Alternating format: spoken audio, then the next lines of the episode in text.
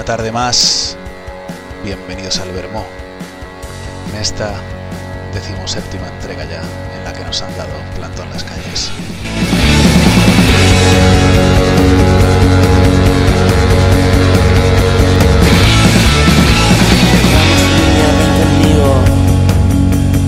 Vamos hoy a divertirnos. Yo te pintaré un bigote. Necesito un buen azote. Maraca loca, piano ardiente. Nunca fuimos delincuentes. Gafas negras en la noche. Vamos niños, sube al coche. Te voy a hacer bailar toda la noche. Nos vamos a Berlín, no quiero reproches.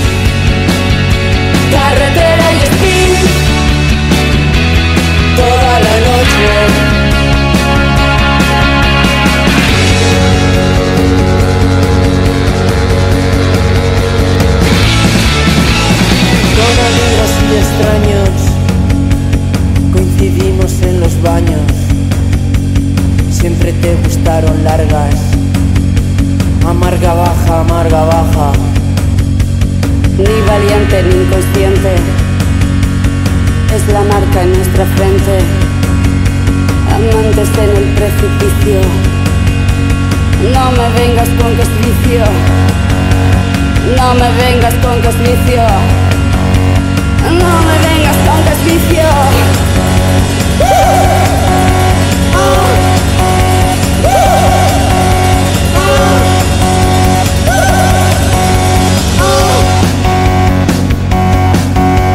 Subimos este cielo, caímos hasta el fondo, la apostamos siempre todo. Muy buenas tardes, una tarde más, bienvenidos al Bermú.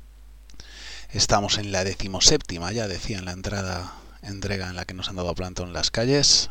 Esto que escuchábamos hace un momento era Toro, una canción de un gran grupo que se llama El Columpio Asesino. Y hoy tenemos otro invitado muy especial, que es nuestro, nuestro amigo Alejandro, Pollo para los amigos. Buenas tardes, Alejandro, ¿qué tal? ¿Qué tal, meu amigo Lois? Un placer estar aquí en este, en este gran programa que te has sacado la manga. Se agradece, se agradece el piropo, me voy a poner colorado. Alejandro es actualmente consultor eh, compensación y desempeño en una gran empresa como es Repsol.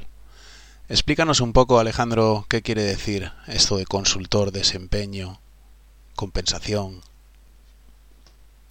Pues, pues es un poco, bueno, esto es un puesto, eh, trabajo en recursos humanos y, y al final la compensación eh, es eh, suele estar unida a beneficios, compensación y beneficios. eh, eh, o sea, nosotros lo hacemos todo, pero bueno, el título solo lleva la palabra compensación. Y, es un poco, digamos, diseñar la estrategia retributiva de Repsol. Y, puede ser que sea un, un puesto no muy conocido más allá de, de las grandes empresas, pero, pero créeme que, muchas empresas en España tienen este, este área eh, y ya no, no hace falta, ya la empiezan a tener también incluso algunas empresas que no son que no son precisamente grandes, quiero decir, eh, empresas ya con, con empleados, con 500 empleados, 300 empleados, ya, ya empiezan a tener este área.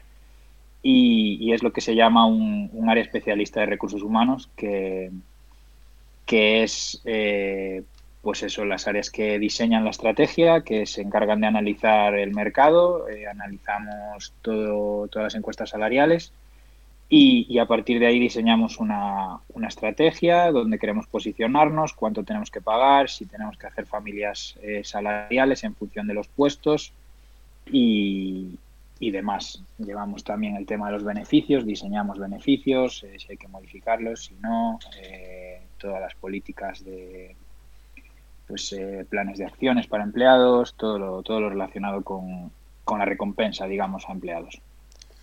Y el desempeño, que lo, lo gestionamos también desde hace, desde hace un poquito, también está, forma parte de nuestra, de nuestro área, es eh, como pues el, sistema de establecer objetivos individuales y de compañía para los empleados y cómo eh, revisar esos objetivos y al final ligarlos al, pago de, un variable. Es que te lo quería, te lo quería preguntar, sobre todo porque yo creo que muchas veces en conversaciones con gente, ya sea en el trabajo o gente que te presentan en una fiesta, donde sea, preguntas a qué se dedica y te suelta algo pues como consultor desempeño y tú pues por vergüenza o por lo que sea nunca preguntas eh, qué quiere decir ese puesto y hay tantísimos puestos ahora de que si chief de no sé qué con estos anglicismos que hemos adoptado que es bueno es bueno es bueno que alguien conteste realmente a, lo que se dedica porque todos sabemos que te dedicas a recursos humanos pero ahora ya sabemos específicamente a qué sector te dedicas dentro de esa rama Sí, digamos que, es un poco la parte técnica de, recursos humanos. Eh, dentro de recursos humanos eh, está lo que conoce todo el mundo, eh, selección, talento, etcétera. Luego hay unas partes un poco más, más oscuras, más técnicas, mm, que, son compensación, son relaciones laborales, por ejemplo, y, y, organización, por ejemplo, que es un área también bastante, un área especialista, digamos. Pues supongo que mucha gente agradecerá la explicación y yo el primero. Bueno, Pollo, ¿cómo estás llevando esto de estar encerrado en casa? Porque no lo voy a asegurar al 100%, pero me jugaría un pie a que estás teletrabajando, claro. Sí, la verdad que estoy teletrabajando ya desde el día, no sé si fue el 11 de marzo, creo. Eh, sí, creo que fue el 11 de marzo, pero tuve que meter ayer la incidencia. Eh, nos mandaron a casa pronto, eh, antes que lo hiciera, antes de que lo hiciera el gobierno.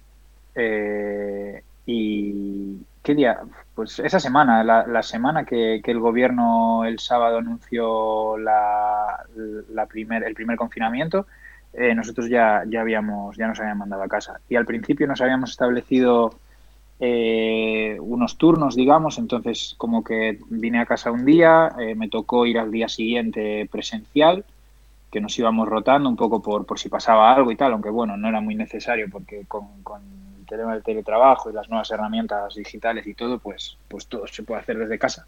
Pero bueno, al principio establecimos ese sistema de, que hubiera una en la oficina por si acaso, porque también estamos en, estábamos eh, inmersos en plena en pleno pico de trabajo nuestro, que es un poco la campaña de revisión salarial y de asignación del variable, que la solemos hacer en marzo y, estábamos en ese pico.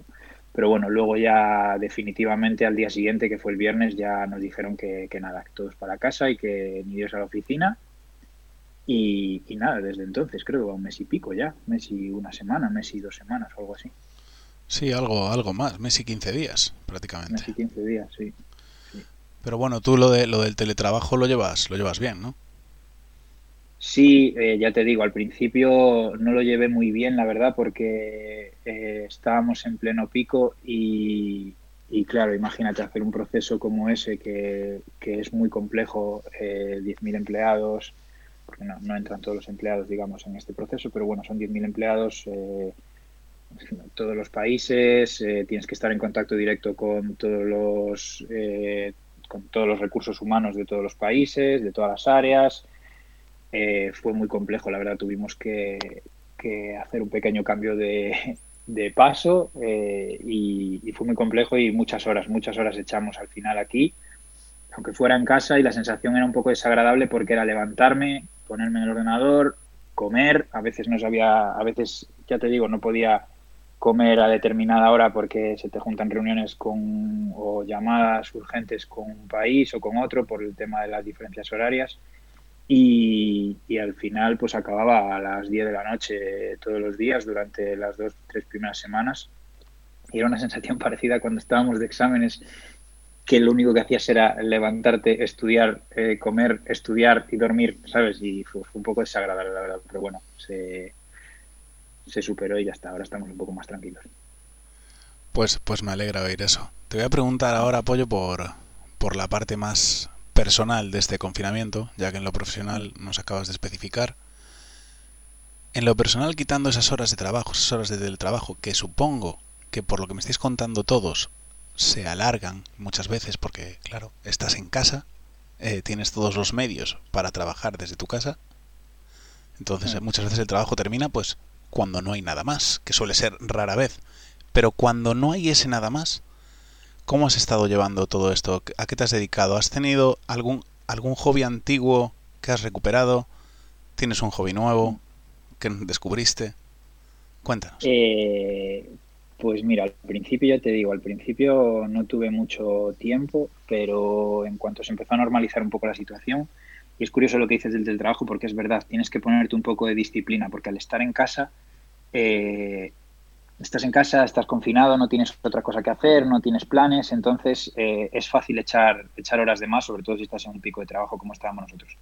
Pero ya desde que bajó un poquito la carga de trabajo y pudimos organizarnos un poco, eh, pues no me ha cambiado especialmente la vida porque como sabes, bueno, más allá de no salir de casa obviamente, pero como sabes yo soy bastante casero, digamos, me gustan mucho los hobbies de, casa, en plan ver películas, eh, ver series, leer, escuchar música, entonces eso lo sigo haciendo y, bueno, un poquito más a lo mejor, pero sí que he recuperado, es curioso porque he recuperado un hobby que, que conocerás de, una cosa que se llama monolitos y naves espaciales, que era, era un blog que tuve ahí durante una época y, la verdad es que siempre, nunca se me fue el gusanillo de, escribir algo, cosas así en plan, en plan aficionado, ¿eh? que tampoco, tampoco aspiro aquí a ser el nuevo Stephen King, pero eh, siempre tuve ideas, pero al final nunca tienes tiempo, tío, y nunca y, al final con esto pues, pues he recuperado alguna idea y estoy ahí dándole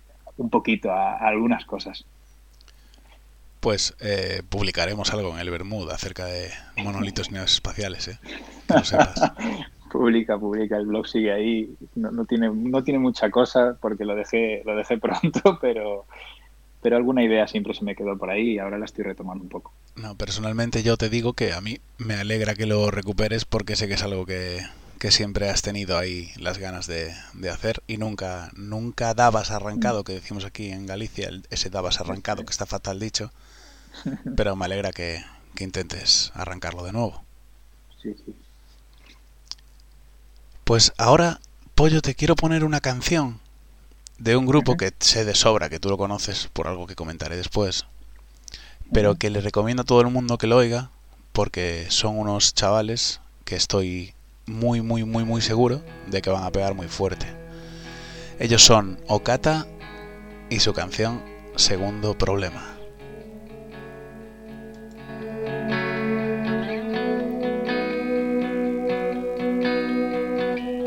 Hace meses trabajas de más. Siempre repites, no vengo a cenar, yo solo y mal. Solo sé imaginar. Te veo fumando en un afterwork. Jordi diciendo, yo soy un cabrón si te acompaño al portal. No hay nada de inusual. Las buenas noches por WhatsApp. Mientras me dices, oye, el día normal.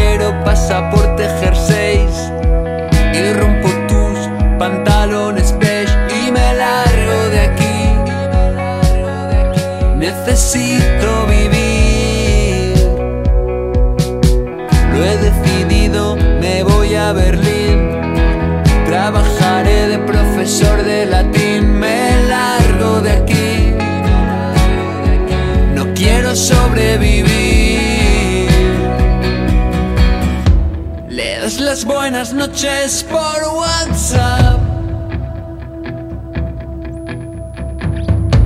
Mientras me dices hoy el día normal. Me jode más tu beso digital. Que un polvo con cualquiera en el baño de un bar. Sé si lograr escapar. Pues ellos son Okata y su canción Segundo Problema y os decía que ahora comentaríamos Alejandro y yo acerca de este grupo porque da la casualidad de que Alejandro eh, conoce, si no a todos, algún integrante del grupo, ¿verdad?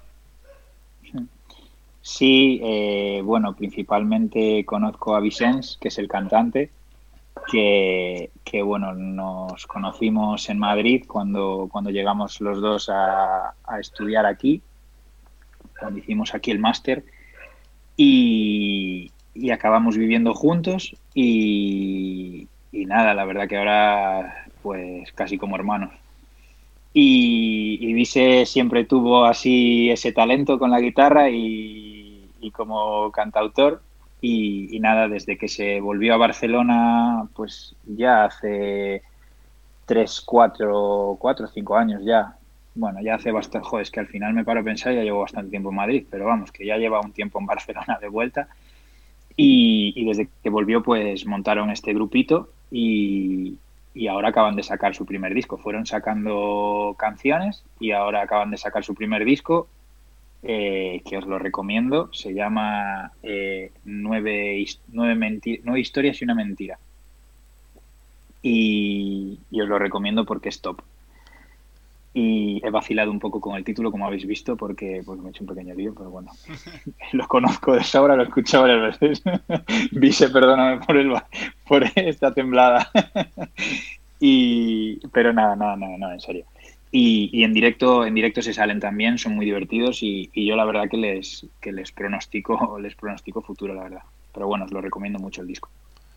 Pues desde aquí... Y he de decir... Oh, perdón, Luis. Dale, otra, anécdota, otra anécdota del disco que, que bueno, eh, varios de nosotros también de nuestro, de Bigotillos, eh, vivimos con Vise, que fuimos Pedro, Manu y yo. Hay una anécdota del disco y es que una de las canciones, que es Caracoles, eh, se escribió, se escribió en ese en ese, en ese piso. Y, y, se le fue una canción que Vicens, eh, Pedro y Manu siempre tendré la espinita de que ese día no estaba yo, no sé qué coño pasó porque yo andaba por ahí, pero bueno, alguna otra también hay que, creamos juntos. Y, y, nada, la de Caracoles, pues eso, que se, se gestó en Guzmán el bueno 58 y, y, le tenemos especial, especial cariño. Aunque ellos, ellos la han mejorado bastante, la verdad. te, creo. Pues desde aquí un abrazo muy fuerte para, para Vicens y para todos los integrantes del grupo Cata. Ya sabéis, grabaros este nombre, porque así podréis decir que fuisteis de los primeros. Bueno, Alejandro, entramos en la segunda parte del programa y como siempre digo, aquí tú eres el protagonista, más si cabe todavía. Tienes que sacarnos tu, tu faceta más culinaria. Eh, pues ojo, eh, últimamente, bueno, siempre me gustó cocinar, pero siempre digo lo mismo, en plan, me gusta cocinar cuando tengo tiempo. Cuando llego del curro por la tarde, por la noche, la verdad es que ahí no lo disfruto mucho. Pero ahora que tenemos tiempo y los fines de semana siempre me gusta, eh, ya cuando estamos normal, pero ahora que tenemos más tiempo, pues le, le, estoy volviendo a coger el gustillo y tal.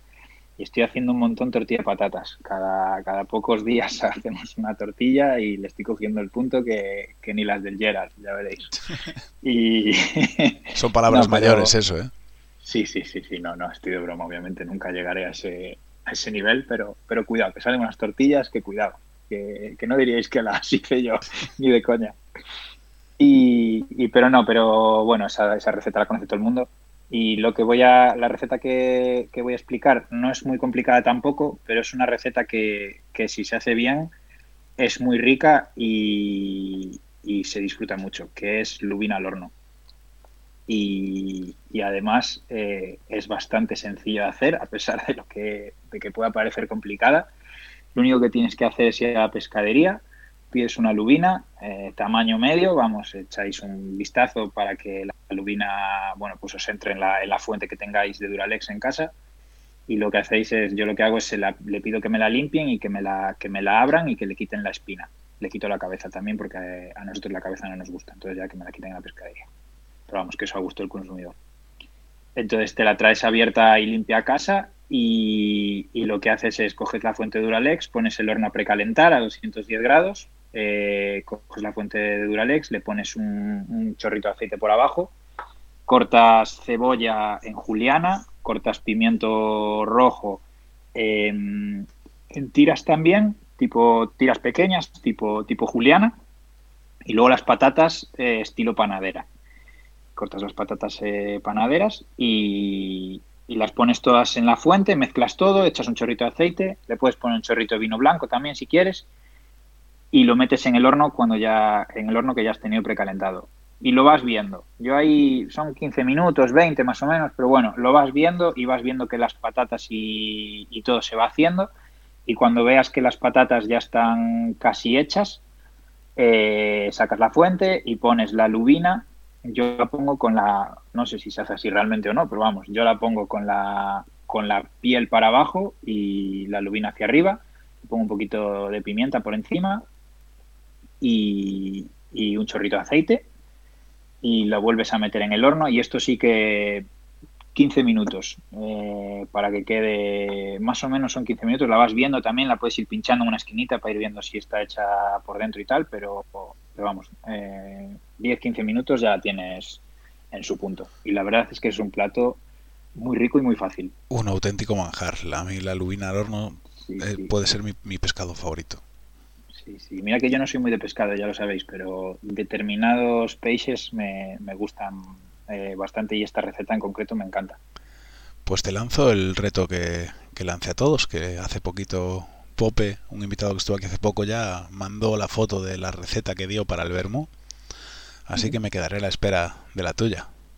Vale, voy a ver si tengo alguna ya de estos días, porque la hemos hecho un par de veces, dos o tres veces también el confinamiento, pero, pero si no la próxima mando, mando la foto.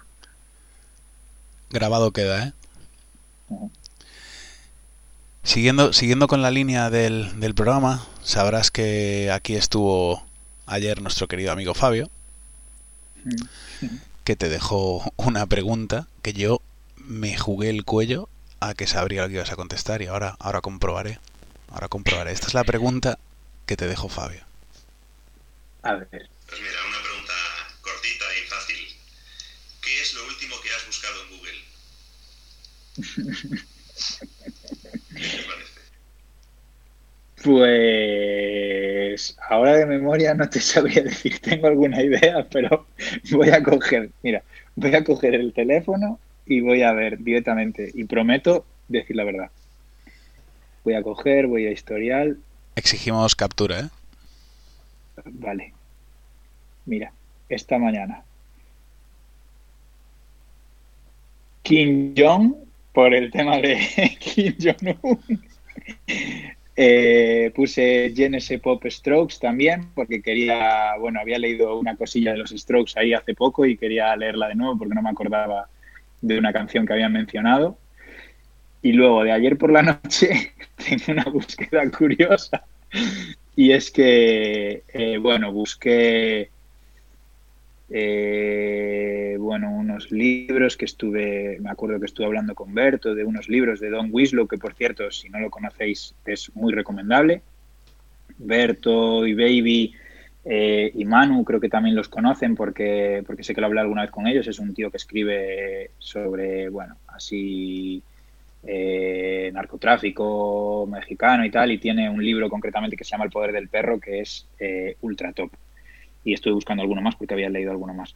La, la frontera. Luego- Alguien me Esa, recomendó ¿no? a mí La frontera de Don Winslow. Es que creo que es como una trilogía. eh, ese y luego acaba de sacar otro que se llama El Cártel, creo que me dijo el Baby. Y, y la verdad es que es muy recomendable, ¿eh? la verdad es, es top. Y luego estuve buscando también, voy a pasar, yo voy a pasar las capturas, ¿eh? Luego estuve buscando también, bueno, Dario Argento, el director de italiano, que, bueno, ayer leí que va, va, Daft Punk va a hacer la banda sonora del, del- de su nueva peli y tal, y estuve buscando un poco.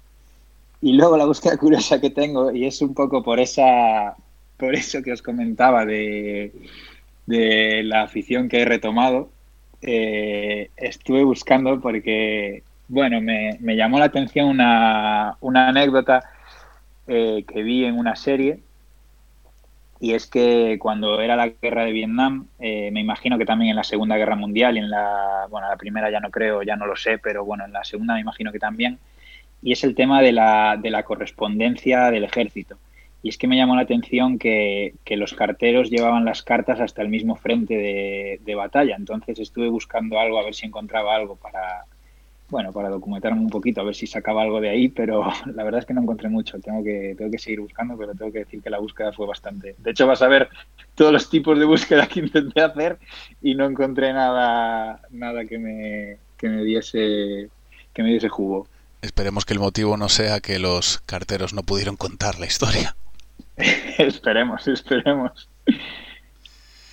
Pues es tu turno, Alejandro. Mañana tenemos otro invitado o invitada en el Bermú que estará a la espera de tu pregunta. Vale. Pues mi pregunta va a ser la siguiente. A ver. Es, ¿qué es la cosa más lamentable y de la que más se avergüenza que haya hecho estando de feira? Y yo no digo, no vale, no vale, ojo que no vale, eh, va, pues le di dos besos a esta persona o me lié con no sé quién. No, olvidaros de temas amorosos, no valen temas amorosos. Tiene que ser algo, otra cosa, pero que sea realmente vergonzosa y realmente lamentable. Ridículo, vamos, algo que sea ridículo. eso es, eso es. Pues estará, estará contento el, el invitado de mañana mientras nos escucha. y antes hacías hacías mención a tu afición por leer, tu afición por escribir. Es por eso que yo tenía especial interés en la parte del programa que viene ahora. Y es que tienes que dejarnos una frase para el recuerdo, que con todas las películas que has visto, con todos los libros que has leído, con todo lo que has escrito y está por escribir, cuéntanos. Aquí aquí la verdad que cuando vi esta sección, la verdad que siempre me pasa lo mismo con estas cosas, porque es como cuando me dicen, no, recomiéndame una peli, luego al final no me acuerdo de nada, ¿sabes? Entonces llegó un punto que hasta dije, joder, no sé qué coño decir, estuve a punto de buscar, ¿sabes? En plan algo así reciente que hubiera tal, pero me vino a la cabeza, me vino a la cabeza una, cosa que me gusta mucho y que descubrí a través de, bueno, sabes que me, es curioso porque es algo filosófico, pero lo descubrí a través de un cómic. Y, es un cómic de un autor que se llama Max, que, que, también, bueno, es bastante famoso aquí en España y tal, y tiene, tiene cómics bastante, bastante interesantes. Pero en este cómic eh, habla sobre filosofía, sobre el epicureísmo en, en, en concreto. Y entonces eh, tiene un fragmento me vas a permitir que en vez de una frase sea un párrafo, ¿vale? Muy pequeñito, pero es un párrafo. El Bermud es tuyo. Y, y es de una carta de, de Epicuro a Meneceo, que es uno de los textos eh, más famosos que, que, se pueden, que se conservan de este filósofo, y dice, dice lo siguiente, dice, nadie por ser joven vacile en filosofar, ni por hallarse viejo de filosofar se fatigue, pues nadie está demasiado adelantado ni retardado para lo que concierne a la salud de su alma. El que dice que aún no le llegó la hora de filosofar o que ya le ha pasado es como quien dice que no se le presenta o que ya no hay tiempo para la felicidad. De modo que deben filosofar tanto el joven como el viejo, el uno para que envejeciendo se rejuvenezca en bienes por el recuerdo agradecido de los pasados, el otro para ser a un tiempo joven y maduro por su serenidad ante el futuro. Así pues, hay que meditar lo que produce la felicidad, ya que cuando está presente lo tenemos todo y cuando falta, todo lo hacemos por poseerla. ¿Qué que queda eso, ¿eh, Luisinho? Nunca dejéis de, de filosofar y de darle, de darle a la cachola. Es que filosofar yo creo que no es, no es algo que vaya relacionado con ser alguien mayor o ser alguien joven. Yo creo que filosofía sobre cosas diferentes según en qué momento de tu vida estés, pero no dejas de hacerlo. Efectivamente. Pero hay gente que, bueno, hay veces que está la creencia esa de que como te vas haciendo mayor, pues ya, ya te vas dejando, ya no tienes que... Ya está, ya lo tienes todo aprendido y, y para nada. Tiene que estar siempre viva esa curiosidad. Como decía yo hace tiempo, a cabeza non para. Efectivamente. E non debe parar. E debe parar. Pues Alejandro, muchísimas gracias por haber acudido a la cita con el Bermú. Me encanta que me encanta que te guste, me encanta que hayas venido y me ha encantado poder tener este ratito para charlar contigo. Me gusta mucho, me gusta mucho. De hecho, me lo todas las mañanas eh, cuando bajo con el perro es lo que es lo que escucho, el del día anterior. Pues que, que así siga siendo y que sepas que estás invitado al cómo estabas y cómo estás, que es otro programa que empezaremos cuando la calle deje de darnos plantón. Muy bien, encantado de estar eh, otra vez aquí. Pues despedimos a Alejandro como no podía ser de otra manera, con una canción de ese grupazo que os anunciábamos a mitad de programa. Okata, grabároslo muy bien. Quiero más, quiero más.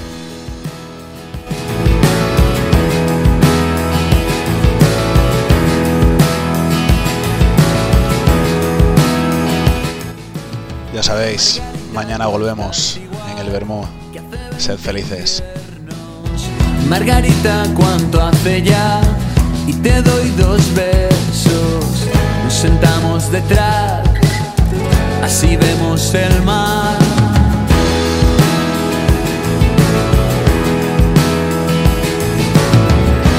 Vino para andar hacia viejos tiempos.